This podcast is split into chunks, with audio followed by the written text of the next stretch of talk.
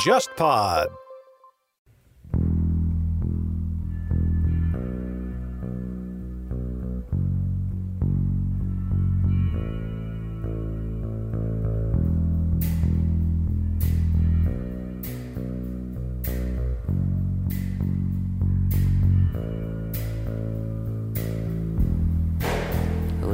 So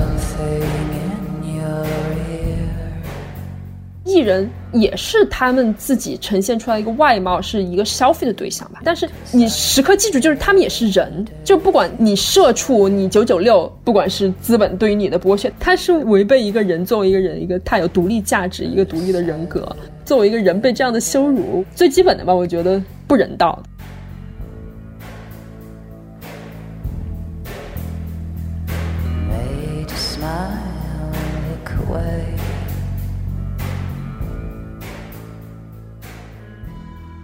其实女性在看自己和看其他女性的时候，也是男性的视角，就是她内化了男性的审视者。于是呢，被审视者永远是男人注视女人，女人也看自己被男人注视。这不仅决定了男人女人的大部分的关系，其实也影响了女人与自己的关系。于是她内化了一整套男性的审视的目光。其实观看的主体、审视的主体成了男性。那有可能这个去评判的还是女性，但女性使用的也是男性的视角。美的这个标准是高度父权化的。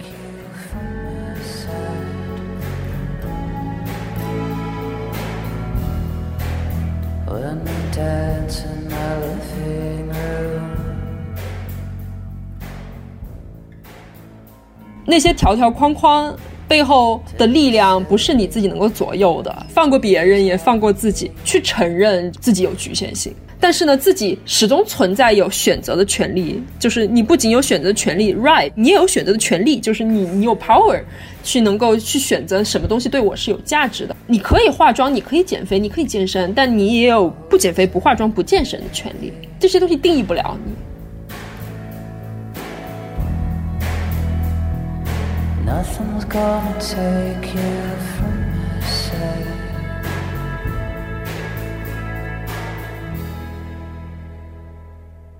大家好，欢迎收听不合时宜，我是孟尝。今天跟我一起录制的有我的搭档若涵。Hello，大家好，我是若涵。今天还有参与我们节目录制的，还有老朋友李子，他是著名的科普博主，然后科学松鼠会成员。他现在在佐治亚理工大学读科学技术与社会研究的博士。李子，欢迎欢迎。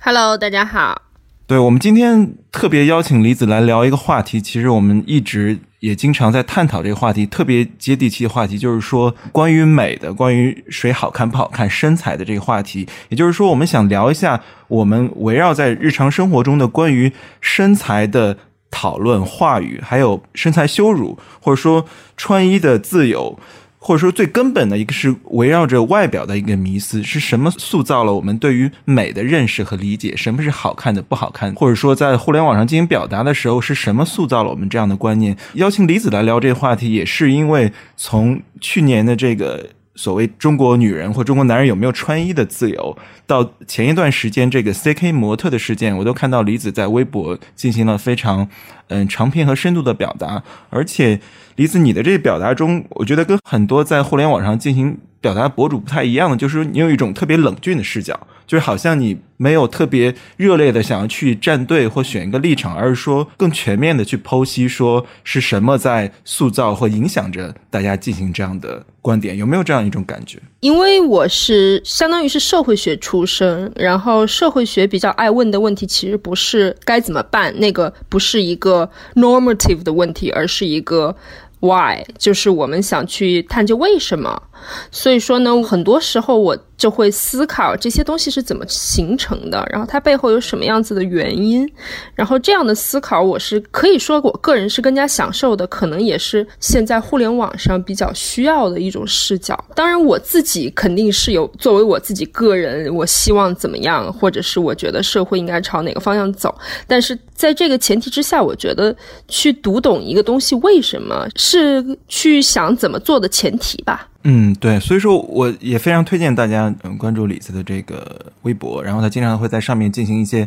反微博风格的长篇的表达，非常棒。然后他其实到最后很多事情是没有一个结论，没有一个正确的一个结果，只是把它剖开揉碎了，告诉大家这么一个复杂的图景。我觉得这个特别。嗯，对于思考，对于我们理解一些问题的复杂面向特别有帮助。那其实，我想你们二位之前前一段时间都看到了这个，或者说听众朋友也已经或多或少的听人提起这个事情，就是 CK 模特的这个事情。对于很多人来说，好像是 CK 在挑战大家的审美认知，说你之前都是以这种美的突出身材线条的模特。为标准，那突然你挂在这个广场上一个大型的广告牌，然后出现了这么一个模特，无论是他的身份，还是比如说他是这个性少数，还是说他本身的身材的样板和标准，都在挑战我们的认知。我个人认为，是不是简体中文互联网上很多大家是在讨厌的是政治正确，未必是真的对于这样的模特他的身份以及他的样貌有一种有怎样的反感？我先打个广告，我的微博叫李子李子短信。吃水果那个李子，然后短信就是发短信那个短信，然后欢迎大家关注。然后我们先来看一下 Jerry Jones 出现在纽约街头的大幅广告上面的主角。其实这个海报是不是 CK 签约的模特，而是 CK 为了说是六月，因为是美国这边的同志骄傲月 Pride Month，所以这其实是一个系列的一个 campaign，就是把一些性少数的一些人把他们放在广告上，或者是。做一系列的公共宣传的一个活动，其实从这个角度来理解，虽然我很不喜欢“政治正确”这个词，我觉得它是一个伪概念，它是一个相当于是对立面创造出来的一个词，来攻击一些进步运动的所用的一些词，但是。从这个方面来讲，它的确就是一个进步运动。但是话说回来了，进步运动有什么不好呢？就是说，CK 它作为一个商业品牌，它愿意去展现一个比较进步的一个姿态，去吸引消费者，包括说是性少数，包括身材不好的人，或者是一些大码的一些消费的一些人士，或者是说黑人群体，因为 Black Lives Matter 这个事情在美国确实是非常大，他去回应这样一个诉求。我觉得作为一个商业公公司，他做这样的选择并没有什么不好，或者是说是合理的。而在国内没有说进步政治这么一个文化在这里，或者是说一个诉求在这里。但是你想一下，其实也有很多，比如说国内的一些广告艺人啊，说。什么保护环境啊？会不会有姚晨也做过这样的广告？这些明星出现当然都是 OK，大家都觉得可以接受，因为明星本来就光鲜亮丽。但是不那么光鲜亮丽的人也可以有自己的诉求，对吧？所以我觉得这件事情，你为什么要反感他呢？我觉得还是说挑战了审美，就觉得这种事情本来应该光鲜亮丽的人来，现在。变成了一个不怎么光鲜亮丽的人，或者是挑战了我们传统审美的人来做。嗯，因为 C K 此前也有说漂亮的，就是符合大众审美的 gay 模特，或者是黑人模特，这些没有见谁说啊是正正确，他们也也很正确啊。但是这个 Jerry Jones 这个人，他以不那么挑战了传统审美的一个姿态出现在广告上面，人们就觉得为什么？凭什么？他一定是。因为他是黑人，因为他是胖，因为他贴了这么多标签出现在那里。但是人家因为这些标签出现在那里，本来就是一个商业公司做出来的选择。其实我们也观察到一种说法，就抛开这个进步话语的这个背景，在国内很多人的一种声音就是说，他的体脂率，Jerry 这个模特，他的体脂率其实是远远超过了健康的范畴嘛。我知道李斯也在自己的微博有过关于这样一种说法的回应，所以大家的一个论调在这个方面是说。觉得说他可能在宣扬一种不健康的理念，我觉得不健康这件事情是打着这个不健康的旗号去排斥肥胖这件事情，对于人们生理上的厌恶。奶茶健康吗？奶茶也不健康啊。为什么奶茶可以出现在广告上，而胖子不可以？就是说不健康这件事情不是根本，你会看着它，你会觉得不舒服，不是因为它不健康。但是你觉得会存在一个就是极端的范畴吗？比如说，其实早年间就是大家也会去反对说那种过瘦的模特，我们会说他是纸片人，然后甚至说有，比如说法国这样的国家，我有看到一则报道是说他们甚至立法说禁止使用像纸片人这样子的模特。那呃，不管是中国还是美国，在互联网上会有一种声音，就是说，既然大家可以去反对说过瘦的纸片人，那为什么在另外一个极端的这样的一种模特，我们不能去提出一个质疑的声音。一个收模特不是问题，但是现在时尚业的 context 是百分之九十九的模特都是 BMI 少于十八点五，所以你指责一个瘦模特和指责一个胖模特，其实你把它放到一个 context 里面，你就觉得奇怪，对不对？出现了一个胖模特，你就你就在觉得啊、不健康。百分之九十九的模特都很瘦，所以说你你要谈健康，那我们就真的就都谈健康，那时尚界可以不用活了，这个行业可以取缔了。有没有统计数据去说，就是美国其实现在超重人口比例其实应该也是一个很大的人群，对所以美国肥胖是一个非常非常严重的社会问题，大概有三分之一的人是肥胖，就是真的肥胖，BMI 超过三十。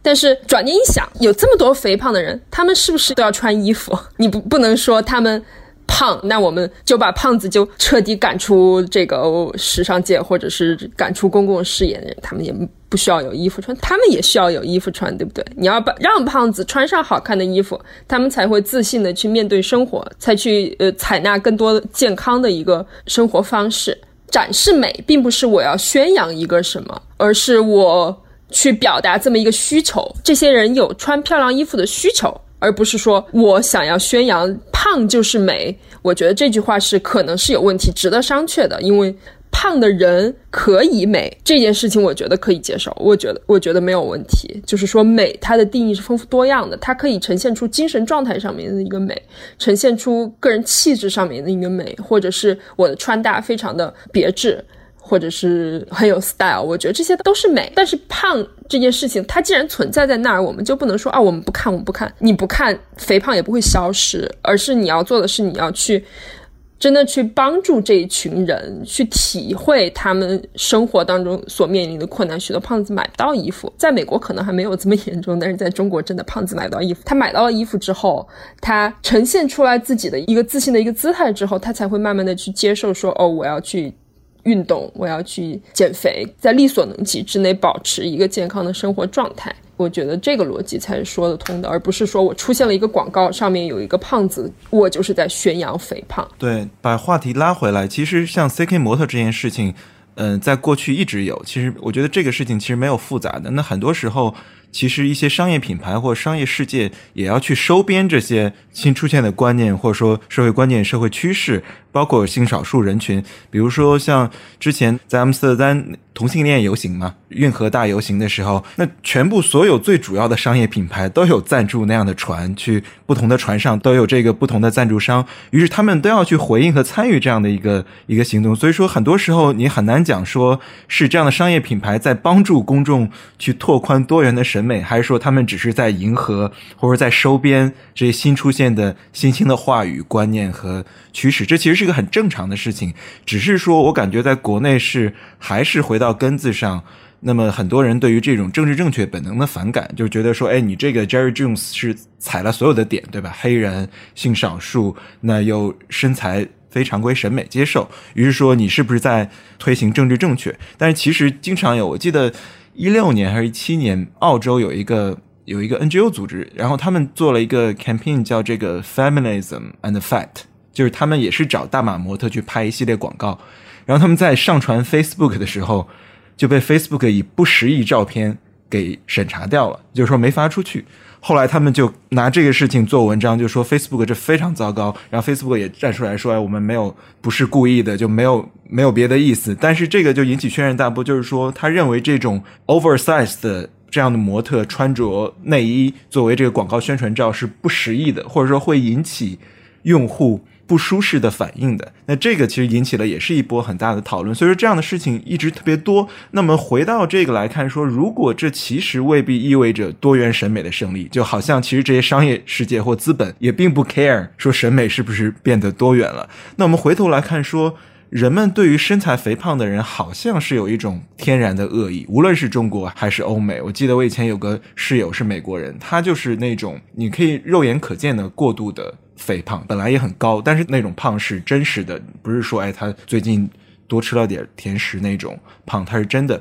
并且他说他的基因就是这样，就是他爸爸妈妈都是这个样子的，就是有很大一部分是基因的因素。但是他又跟我讲，他在美国成长过程中，虽然如你刚才提到，肥胖症其实在美国是个普遍的社会问题，这背后是不是有有饮食习惯、基因，包括这个社会文化等等背后一系列的影响？但是他就说他在。美国上初中、高中的过程中，收到同学的这个欺负和辱骂，就是那种羞辱，其实在他整个成长过程中是一大块阴影。他到后来，当我们认识的时候，当我们在欧洲遇到的时候，他仍然没有走出来。他总是在问我说：“哎，我今天试图约这个女孩出去吃饭，你觉得她会不会觉得我胖？”就是他时刻在去审视自己，他其实身材受到羞辱，这个 body shaming 特别严重。我们是什么塑造了我们对于肥胖的这种本能的？厌恶，当然，你像健康与否，就是肥胖跟健康的关系，有科学标准来验证，对吧？无论它是 BMI 还是体脂率这些等等，它有一套标准。但是有些人他是很健康，但是肥胖，但是人们就这种本能反感是什么塑造的呢？倒不是说健康与否，因为肥胖它是一个风险指标，它不是说我一个人胖到多少程度，它就是病态。其实不是，也有很胖但是比较健康的人，他。呃，也能保持一个相对好的状态，但是人们对于肥胖和甚至是说过瘦，它是存在一个就是一个 norm，就是我们对不正常的事情的一个天生的一个排斥吧。就是你看到缺胳膊少腿的人，可能你会觉得不舒服。还有一个问题就是说，肥胖它。在很多文化里面，它直接是和一些比较不好的个人特质联系在一起，比如说懒惰，比如说贪吃，就是七宗罪里面占俩。然后到现在，人们会觉得胖是不是不自律，是不是这个人就自暴自弃了？然后这些特质和胖联系在了一起，形成了一个对于对于胖的一个排斥吧，把所有的东西都归罪到了个人的一个身上。然后，但是胖呢，它其实不是一个真的绝对说你这一胖就等于直接划等号等于不自。因为它是一个生理和社会一个双重的一个影响，包括心理方面的方面的东西，它跟基因也有非常大的关系。大概就是肥胖，真的是肥胖的话，大概占百分之五十到七十吧左右都是基因原因。吃同样的东西，你胖了，但是别人不胖，这个就真的是基因原因。而且瘦子也不一定很真的很自律，对吧？就是这个事情没有办法划等号，随便吃都不胖，那没有办法，这跟自律没有关系。对，这跟智力关系不大，就是说它不是完全就是对等的。然后你看到一个胖子，你条件反射你就觉得啊，这个人一定是懒惰吃胖的，这个联系是不公平的，对于胖子来说是不公平的。我想我们这成长过程中，我想一下，其实当那个美国同学跟我说这些的时候，我想到，其实我们成长过程中在没有这些意识的时候。对一些肥胖的同学或同龄人，那些细节中的恶意或一些非常细微的，哪怕是玩笑式的，就因为你不懂嘛，可能是孩子十几岁，一些就是数不胜数，难以去想象这些恶意，因为想象是特别羞愧。嗯，排斥异己嘛，如果黑或者是胖，或者是你哪哪儿。跟别的人不一样，我觉得这个真的非常的普遍。而对于胖子的话，就是真的，比如说一胖，然后到商场去，然后店员随随便便一句“哎，没你的码，别看了”，就是这种话，对于胖子来说也是这日常，就打击挺大的。特别是对于爱美的人来说，这种非常非常小的这种 microaggression，社会学里面叫。microaggression，它累积起来，它会慢慢的压垮一个人。对肥胖的污名化和歧视中有没有性别差异？我们对一个男性的胖子跟对一个女性的肥胖者之间这种恶意，我想都有恶恶意是普遍的，或者这种污名化是普遍。但是不是有一种更苛刻的审视对于女性的身材？我个人觉得是有的，因为女性的外表一直都是，不管是社会文化而言，还是说真的这个女性对于自己身材都有一个。审视在里面有一个，就是说青春期女孩爱减肥，然后减到厌食症或者是暴食症这么一个状态，有百分之九十都是女性。就是说女性会对外貌格外在意，而这个在意是整个社会的一个对于女性外表的过于看重，或者是一个凝视。我们社会学里面讲是 gaze。就是说，女性的外表一直都是作为评判对象的，你逃不出这个社会对你的审判，很难。然后男性可能没有那么的在意，但是也是有。因为要聊这个话题，所以就回忆了一下我们在成长过程中那些去凝视别人以及被别人凝视的这样一个过程。我印象很深刻的时候，是我第一次可能遭到这样的身体羞辱是。我在初中的时候，然后住在女生宿舍，所以当时那个情境就是因为为了时间效率，大家就是所有女生会一起洗澡嘛，然后大家就会。就是那个时候，女生已经开始发育了。那当时我就是属于从小到大都是平胸的那种。然后在那个时间点，就是大家我觉得还是对于身体有个非常标准化的认知吧，就觉得你这平胸然后就很好笑之类的。当时就会在女生的这样的一个小圈子的范围里面，大家有这样一种或多或少开玩笑式的嘲笑。这是我就是印象比较深刻的一次啊身体羞辱。然后刚刚李子提到凝视这个话题，我就想知道，我不知道这样的一种比较其实是。因为我最开始遭到这样的所谓的身体羞辱时候，是在女性群体里面的，所以我不知道，比如说像现在网络上小红书里面，呃，当很多女性去晒出自己完美的身材的时候。那作为同样是女性的，我们可能会感到有一些压力。像《乘风破浪的姐姐》这样的节目播出的时候，我们看到姐姐们的身材非常完美，可能也会有压力。所以我不知道这个中间是有分别的，还是说男性凝视和后来女性之间的这样子的一种比较，慢慢的融为了一体，就都形成了对女性的一种规训和压力。女性她的身体作为一个性的一个代表，就是女性吸引力和一个 sexuality 的这么一个 embodiment，它这个标准是强化在社会的一个 norm，就是标准里面，这个概念是强化在社会的标，而社会的标准呢会被人内化，不管是男性和女性，我们都默认说是女性必须要是好看的，必须要是美丽的，必须要是有性吸引力的，所以说女性自己也会把这个标准。自己给消化掉，然后不断站在镜子前面，天天告诉自己啊，我这儿又胖了啊，我那我胸太小了，巴拉巴拉巴拉。然后女性群体之间这个互相的一个审视，甚至比男性直接对女性造成的这个评判还要多。可以想一下，你跟闺蜜在讨论身材的时候，是不是各种各样的啊，这个不行啊，那也不行。然后这种在日常的互动当中。一点一点积累出来的这种标准，其实真的是非常的可怕。它是一个社会标准在你身上的一个一个内化、一个投射。当然，这个标准它发展到了一个文化的一个地步，它不仅限于就是说男人对女人怎么怎么怎么样，有的时候女人自己也会在这个标准上面发展出来各种各样的东西。比如说我在初中的时候，我是因为胸大被嘲笑的，就是说这个事情，你的身体过于的跟别人不一样，或者是说。有一种厌女的情绪在里面，我觉得这个厌女也是，就是说女性特质是低于男性特质的。就是我有肌肉，我是女汉子，我可以特别骄傲，但是我如果太娘，就会被人嫌弃。这各种各样的非常微妙的这个元素加诸在一起，你你已经说不清楚我到底是为谁化妆、为谁打扮，然后为谁减肥。就是说我没有一个真正的，它是一个社会的一个整个的一个规范。它渗透到了生活的各个方面，渗透到了我们交流的每一句话，甚至是无心之语里面。你像最早就是七十年代，约翰伯格说这个最著名的就是观看的方式那本书，他开始提出这个观看的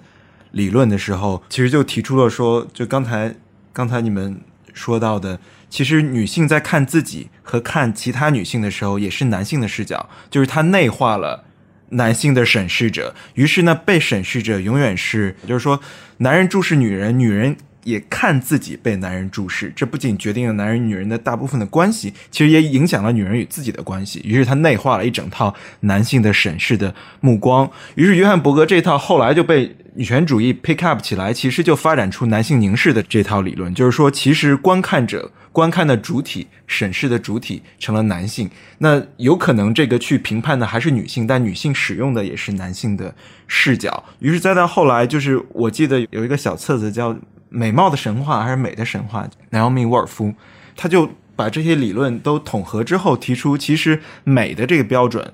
是高度父权化的，它其实是让男性和男权体系中决定了什么是美，男性的审视和观看的。呃，视角以及趣味决定了什么是美，然后女性就内化了这一套标准。那女性其实也花更多的时间在考虑自己是否更美，金钱、精力去维系自己的这种外在，去迎合这套美的神话。因为这同时还有一种自我的打压和羞辱，就是说，哎，我是不是还不够好，不够完美，不够美？那而这套美的标准其实是男权社会和父权制。后来当我看到这一套理论的时候，我再去想，发现它跟三十年后的中国没有区别。就我们其实仍然在经历这个阶段，或者说这些已经看上去陈旧加引号陈旧的理论，其实仍然没有被足够多的讨论到在我们所生活的世界中。是的，而且它非常的隐蔽，就是说你已经分不清你对于美的审视究竟是社会的影响，还是你自己的判断。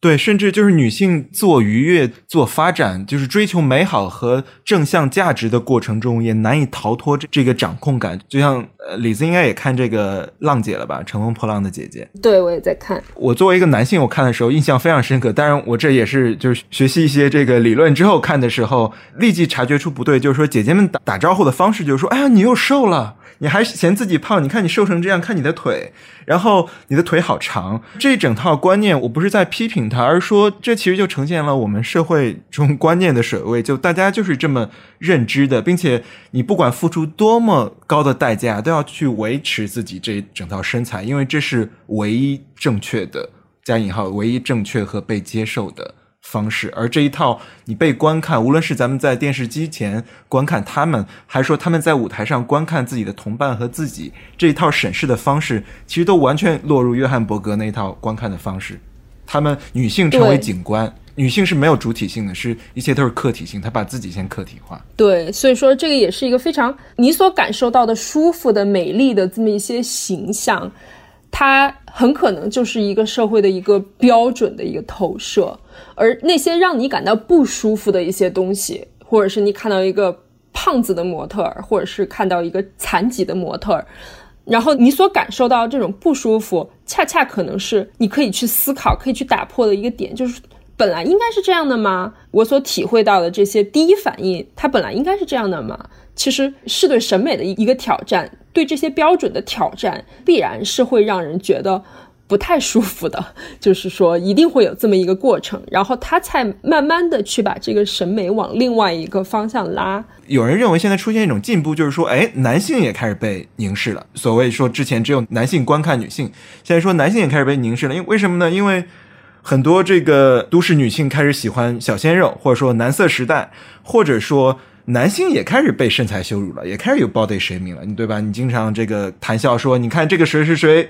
秦昊不是演那个剧，然后大家就说你这个发际线还好吗？是不是秃了？或者说男性的这个隆起的啤酒肚，就是男性也开始被审视，男性好像突然紧张起来，说，哎，是不是没有八块腹肌也混不下去了？就你们两位会觉得有这样的进步，就真的？发生了这样的进步吗？其实 我觉得谈不上进步，我觉得真的就是对于外貌的一个审视，从女性转移到了所有人身上。它是一个整个你去思考它的 context，你去思考它的上下文，你去思考它整个的一个环境，它为什么会有这样的追求，你就会发现这个追求的来源并不是男女平等，而是我的健身房，我各种各样的产品，各种各样的东西，它需要消费者，它需要更多的人去消费。以前只有女性。去消费，那么我开拓一下男性市场，我把男性的外表也搞成商品，也搞成可以物化、可以标准化的东西啊，然后让更多人去趋之若鹜。然后它的结果不是男女平等，不是说男性的外表也重要了，而是说男性的外表也可以通过金钱，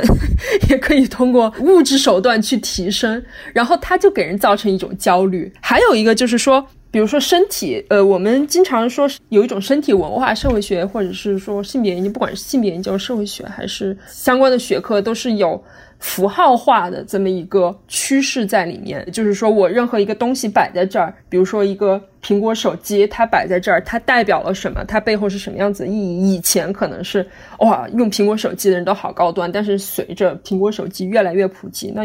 它失去了这么一个意义，然后有的东西它以前可能没有这样的意义，它不断的被赋予这样的意义。比如说八块腹肌，以前人们觉得八块腹肌是什么？但是现在八块腹肌它和其他的一些东西联系起来了，比如说男性特质就是 masculinity，然后这个东西对于男性来说，其实他们一直有这样的不安全感，就是我到底他妈是不是男人？就是大部分的男人的焦虑就是衰落了，对，就是我的雄性的这个气质衰落了。对，焦虑点在这儿，就是说。性别刻板印象，它对男性和女性存在同样的束缚。女性应该是什么样子，男性应该是什么样子。女性应该温柔，女性应该好看。那男性，男性必须要爷们儿，必须要硬气，这些都是对于男性的束缚，而男性而在现在 masculinity 被投射到了，比如说肌肉上，比如说健身上。那如果你不健身，你是不是不 man？你连自己的身材都管理不好，对不对？你怎么管理你的人生呢？对，而且我感觉男性身材好或者形象好，在现代社会依然是一个加分项嘛。就是你哪怕身材不好，但是你是一个在社会上拥有拥有社会资源的人，你依然可能会找到一个温柔可人，或者是在社会标准意义下一个美貌的女性。但是对于女性来说，好像保持好的身材就是一个必修项，并不是一个加分项。就如果你是一个胖女孩，那好像就没有人爱了，就是感觉。就是社会文化还是这样子，而且与此同时，我不知道李子会不会有这样的感觉。虽然我们好像在看到各种不同的时尚品牌，他们推出了不同 size 的内衣，然后希望表达不同身材人群的需求，但同时我们现在。我也感觉就是越来越极端化，特别是近几年就会流行竹竿腿，对吧？然后淘宝上那些模特都是 P 的非常夸张的，以至于 就是有那种很搞笑的买家秀和卖家秀。但其实也并不是我们身材不好，只是因为那些模特实在是修的太夸张，比如说腿特别长，然后特别瘦。然后同时还有一些品牌，像最近很火的那个 Brandy Melon，就是那个 BM，就是宣称说，啊，我们只有 S 码，然后这个 S 码是适合所有人的，去主打这样一个理。理念，那就有很多女孩为了去满足这个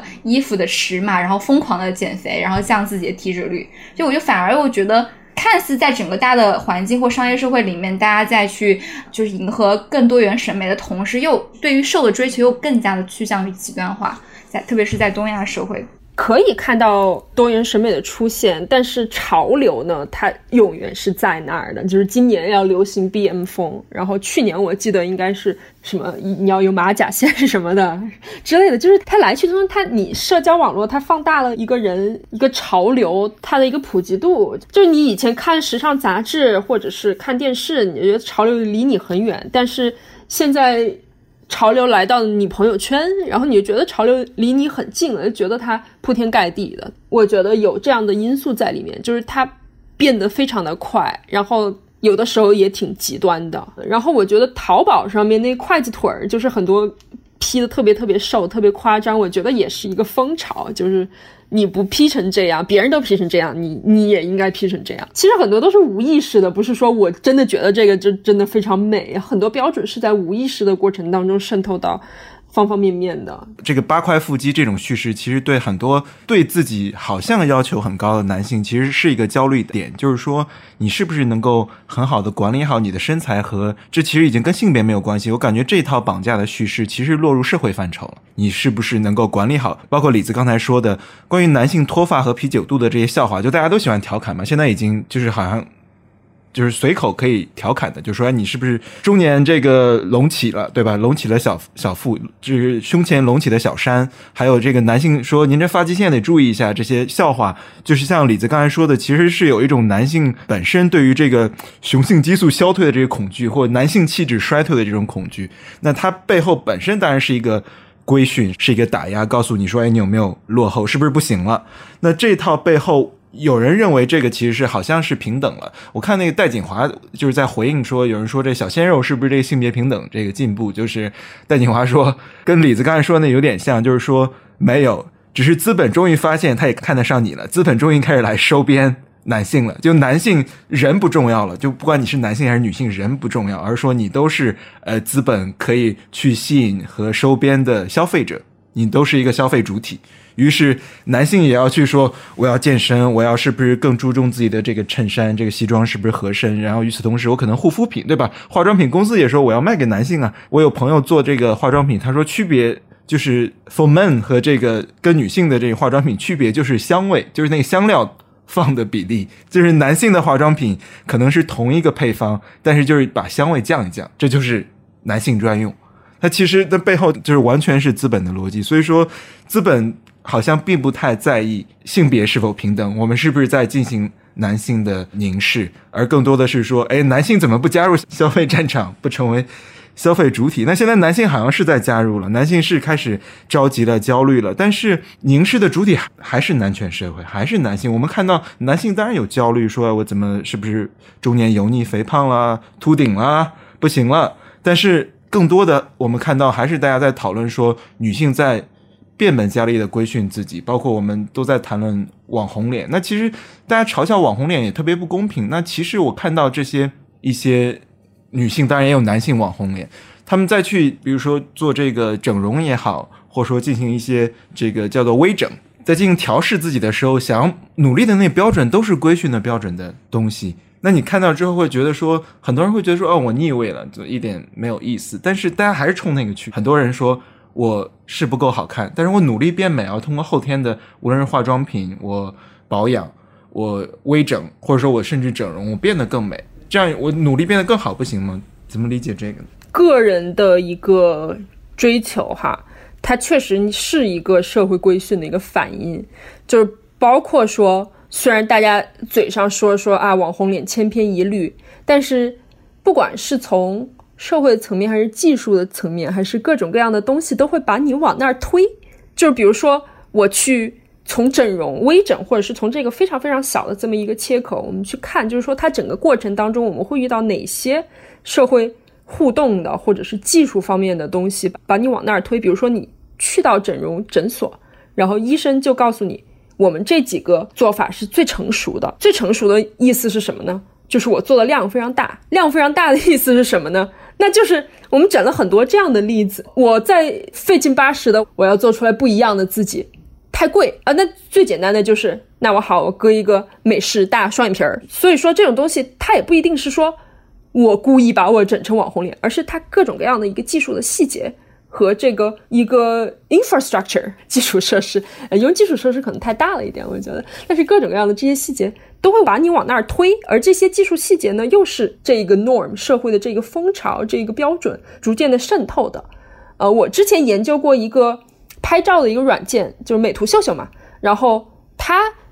产品的设计逻辑是说，我要一键美白，我要一键瘦脸，然后这些东西是使用的人最多。然后开发的最成熟的一个技术，然后呢，我再用这个技术让更多的人更方便去使用它，它就形成了一个正向的一个循环。然后我无论怎么拍，我只要一键在那儿，它就一键网红脸。我也不是说我要故意去追求那个什么网红脸那个标准，而是说各种各样的一个微观层面的互动，它一起的来把你往那儿推。所以说。真的是，你可以看到，就社会的影响、文化的影响，它是渗透到方方面面，它的力量是比你想象的更加强大。李泽，我记得你还写过一些科普，就是说，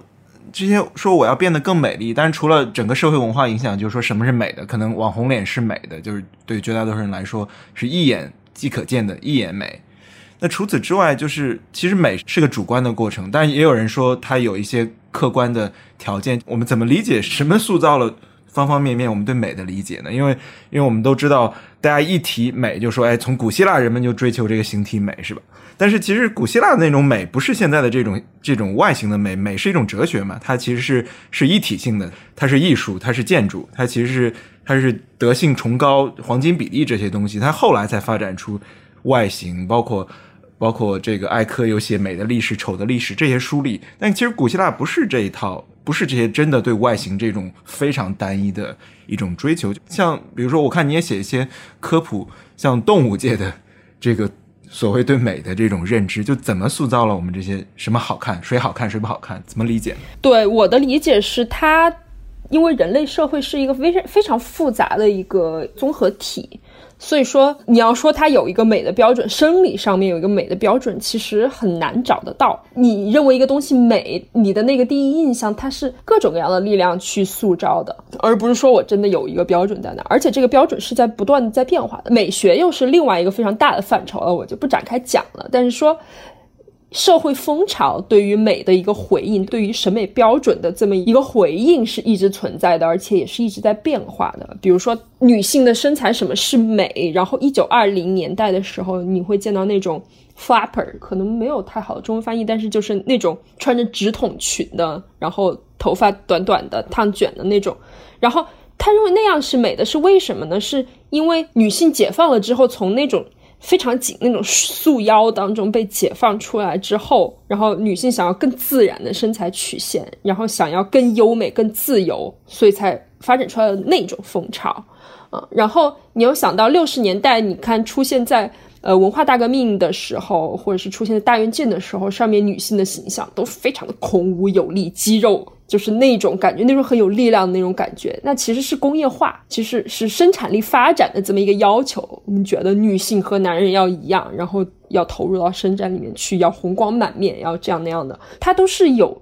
可以觉察到，就是社会的一个对于人的一个要求。就是这种这种观念，它在逐渐的改变，也在逐渐的左右着什么是美的。最近两天吧，微博特别热，就是就是那个女团队长是 Yami 还是 Yami？，他被他的老板公司内部会上，嗯，说他丑，话语非常粗俗。但是呢，这其实是个内部会议，后来被这个某位同事录音，然后流传出来了，就引起轩然大波。最近就说他是 PUA 下属，那也有些人辩解，就是说，你说作为艺人，你本身其实就是这个。工业生产链上一环其实就是产品，那他谈论产品定位、产品的优劣是不是可以呢？那有些人也提出这样的这样的辩护，就他就说一个女艺人丑，但其实你说一个我个人的一个感觉，我不太成熟和不太正确、不太正正确的一个想法，就是说。其实我们在谈论明星的时候，不是经常说这个好看那个丑吗？就是我们作为消费者，作为观看和凝视的消费主体，我们经常谈论说，哎，这长得不行，最近谁又老了？什么？你看古天乐那皱纹，就我们经常说这个丑。但是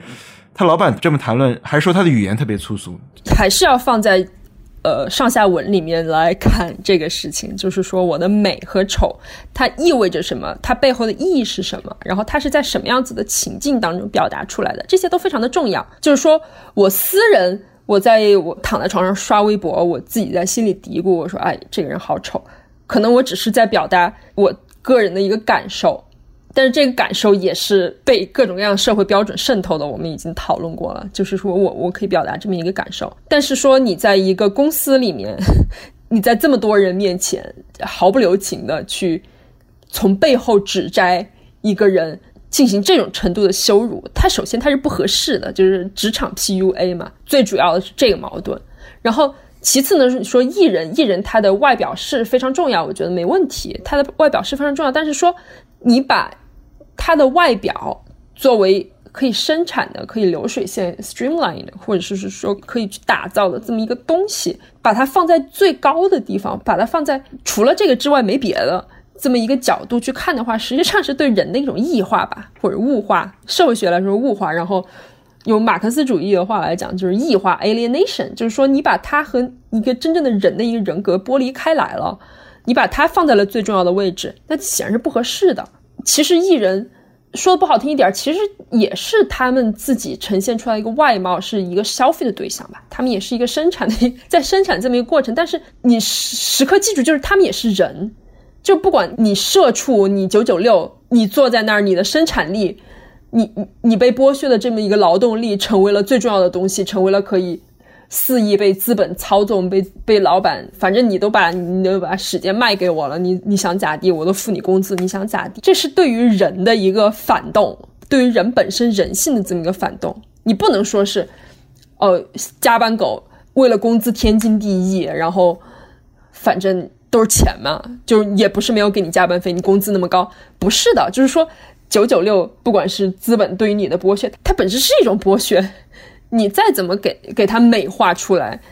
都是听起来不舒服的。它是违反违背一个人作为一个人一个他有独立价值一个独立的人格。其他的东西都就是你把任何东西把它给放在了人人的人格和尊严之上，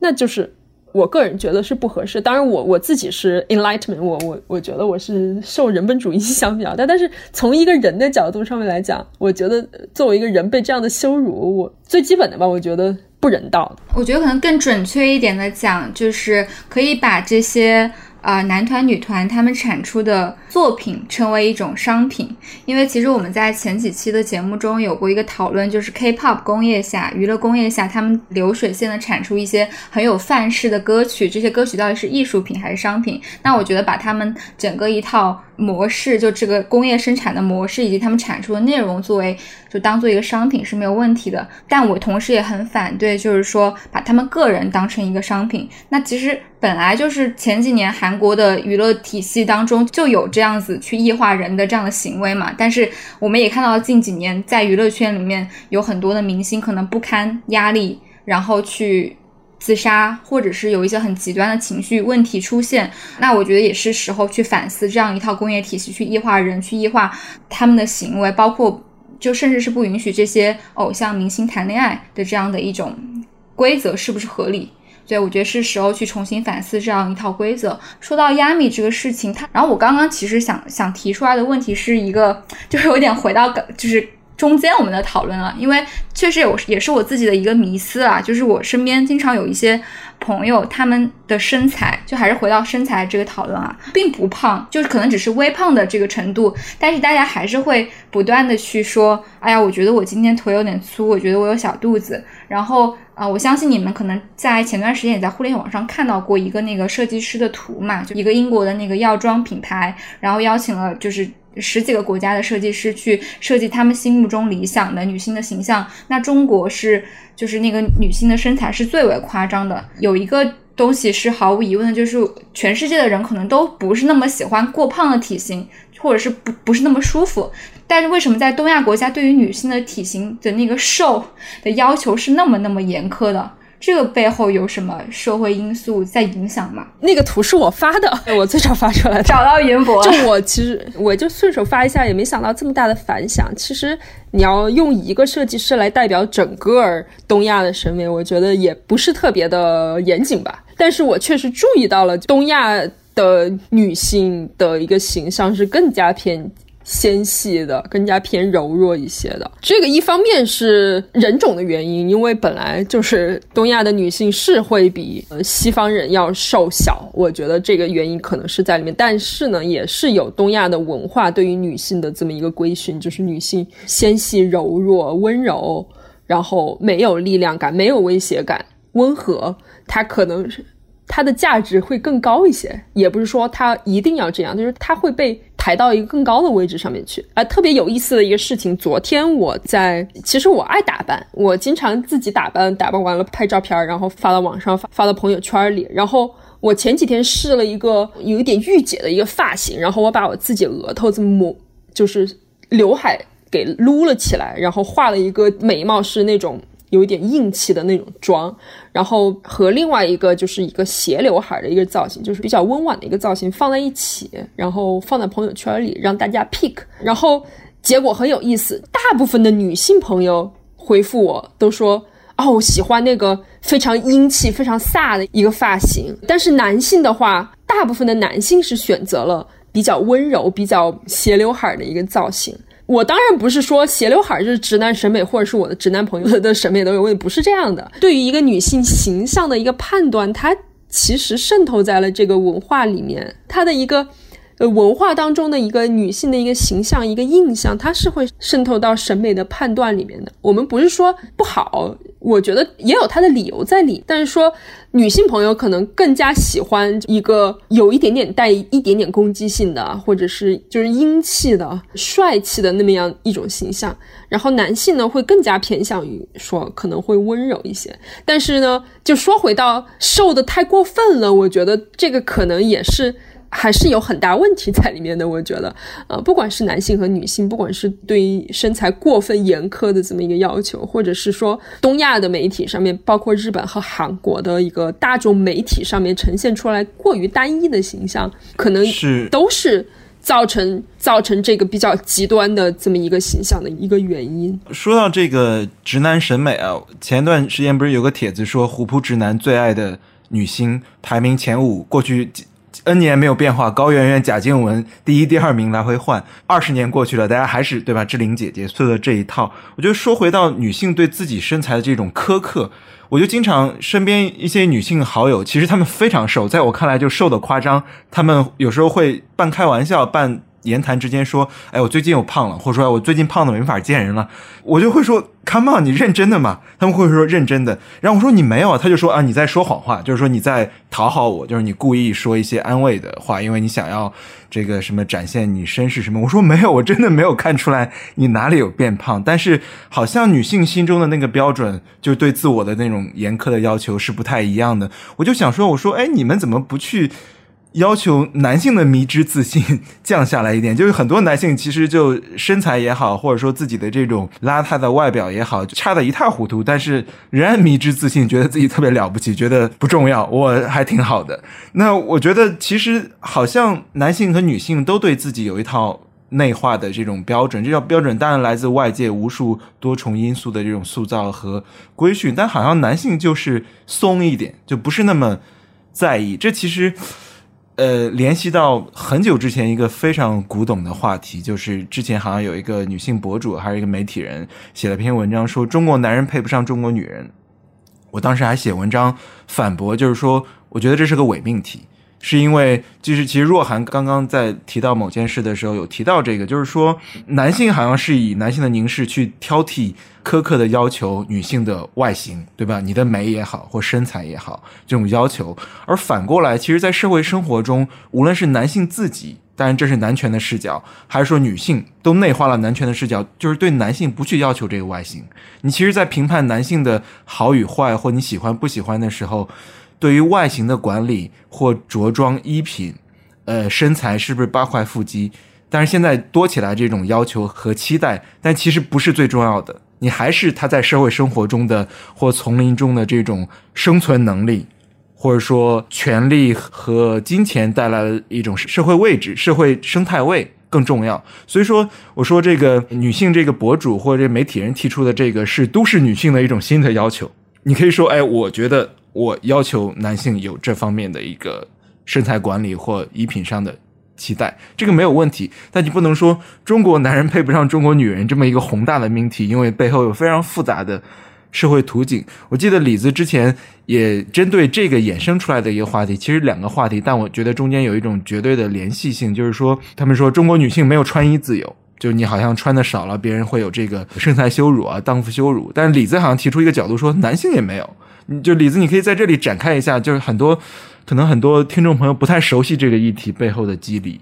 中国女性没有穿衣自由，就是嗯，就是你穿穿成什么样子都会被人说，就是你各种各样的标准都会来束缚你，就是你不能穿的太露，你不能这样，你不能那样。然后，其实我觉得这不是一个自由，就是 freedom，它不是一个政治上面的一个自由。你穿什么到街上去，没有人。就没没有警察会来抓你，除非是在宗教社会，那个你一定要这么穿，你一定要把自己哪哪遮起来。没有，就是在中国。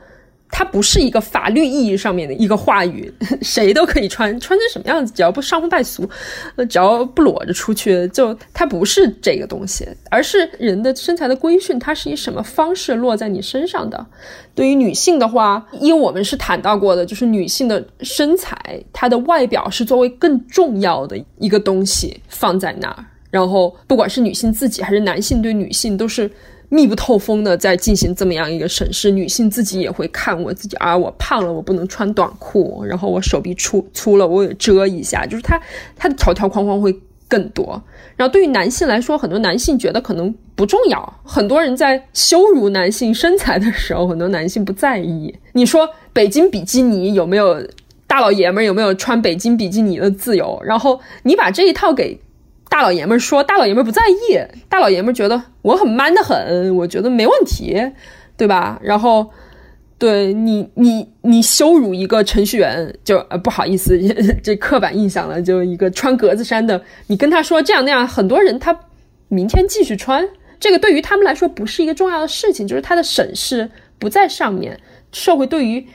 对于男性的审视不在外表上面，但是在其他的方面，你要说，我告诉你一个 trick，就是你要说服一个男性。让他不要穿这件特别丑的衣服出去。你不要说这个东西丑，他根本不在意。就是很多男性根本不在意。你要说他娘，你要说这个衣服是女孩子穿的，他第二天就把那衣服他就扔了，绝对扔了。真的，就是说你不能损害他的男性气质。对于很多男性来说，也不是每个男性都这样啊，但也有有人有自己的审美标准，或者是对这个想象想的比较多。就这，但是就我的意思是说，社会的判断它是以不同的方式渗透渗透到那个。渗透到呃一个人对自己的审视当中的，然后我觉得男性也没有穿衣自由。我觉得 如果从从中国大部分男性身上来讲的话，很多男性穿衣服的时候条条框框更多。我觉得东亚社会对于非标准的东西的容忍度可能更小一些。对，但是现在也越来越很多男性甚至有穿小裙子的爱好，他能够把这个爱好在一些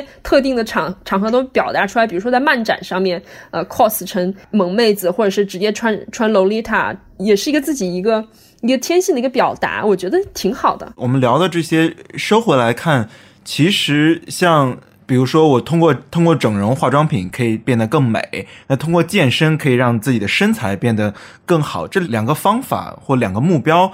最终其实形成了好像在我们现在生活中一种一种压力、一种压制。我不知道你们有没有这种感觉？就我感觉身边的朋友，只要你身边有两三个健身狂魔。就是有一种无形的压力，他们的打卡，他们的早起，然后他们的各种跑步，他们的晒图，都对我心中了一种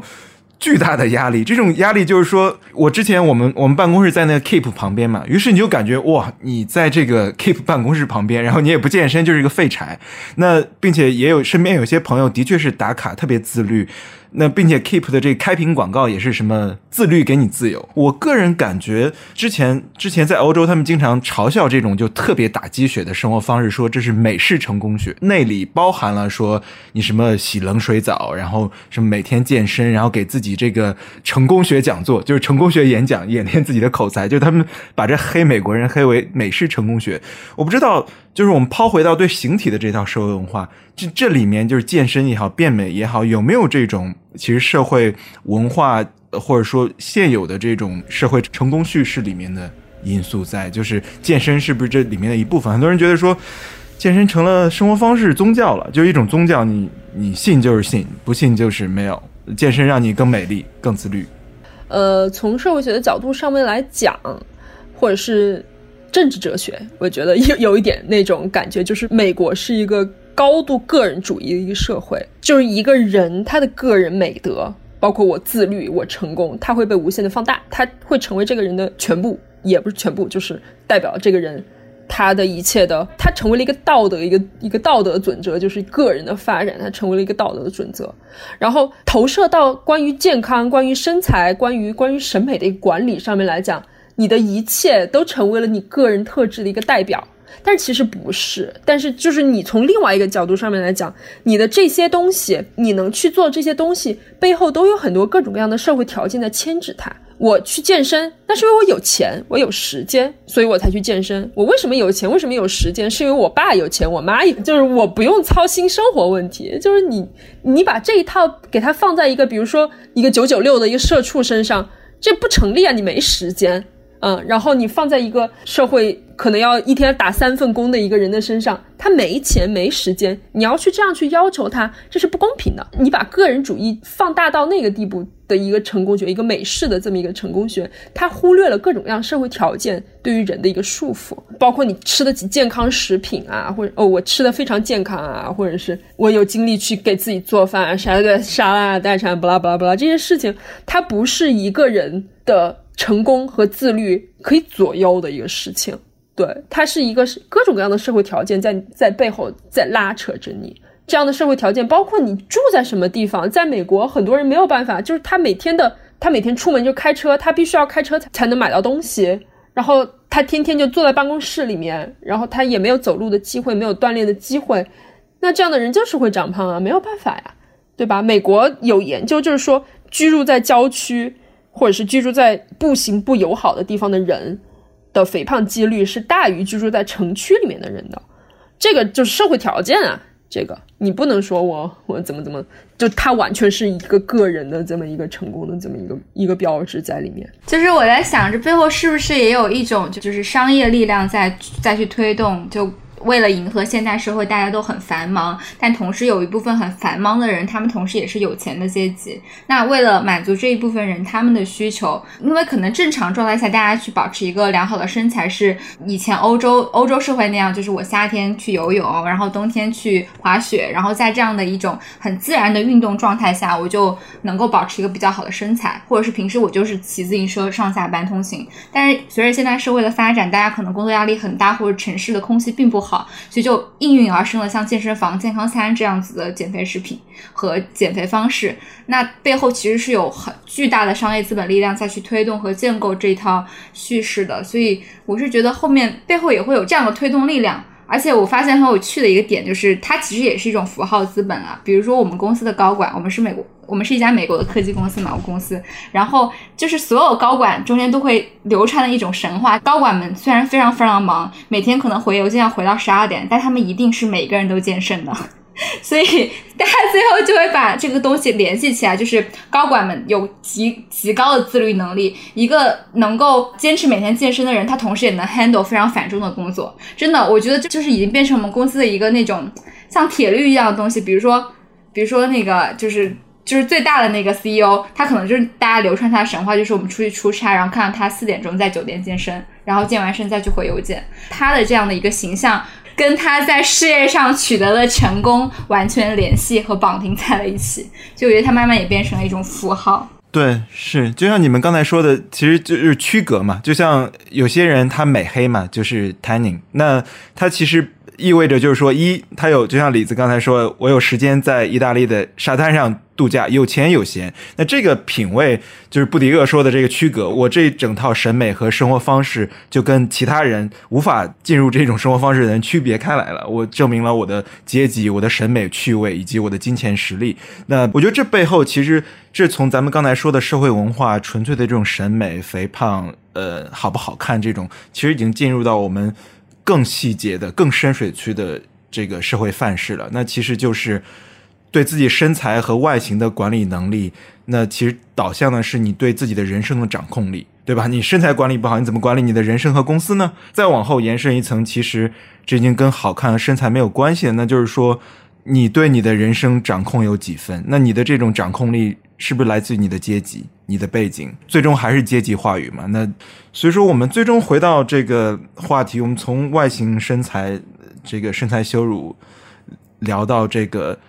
最终更根本的一些社会话题。那我们再收个尾，就是说聊一聊说。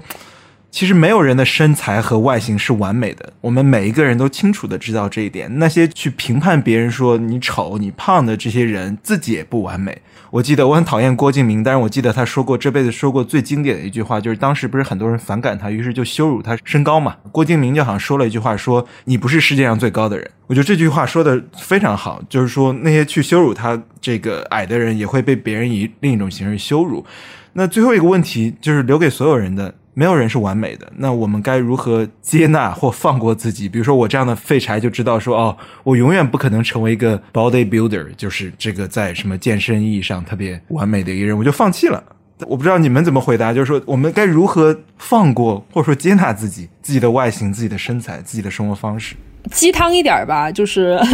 放过自己挺好的，就 是放过别人也放过自己，那些条条框框。背后的力量不是你自己能够左右的，但是你至少可以说是我不用那些东西去要求别人，也不用那些东西去要求自己，去承认自己有局限性。我觉得 OK，就是说这不是你的错，这也不是代表你这个人不好。就是我不健身不是人生的失败，但是呢，自己始终存在有选择的权利。就是你不仅有选择的权利，right，就是你有选择的权利，但你你也有选择的权利，就是你你有 power 去能够去选择什么东西对我是有价值的，什么东西对我是重要的。就是我愿意把时间花在什么上面，明白并并接纳自己的缺点，然后也明白并接纳。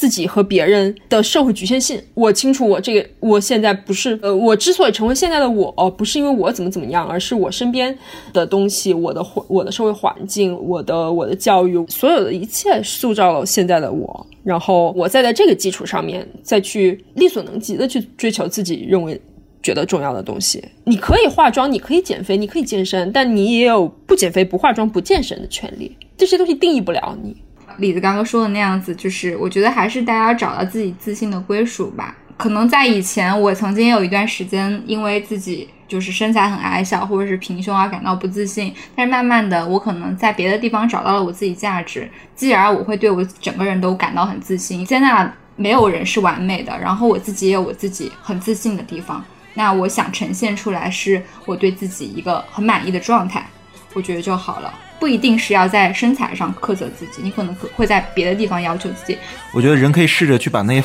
符号都剥离掉。你可能惧怕的不是不好看和肥胖，或者说生活方式不够健康，可能惧怕的是别的东西，是那那一套竞争话语和竞争体系，就是他告诉你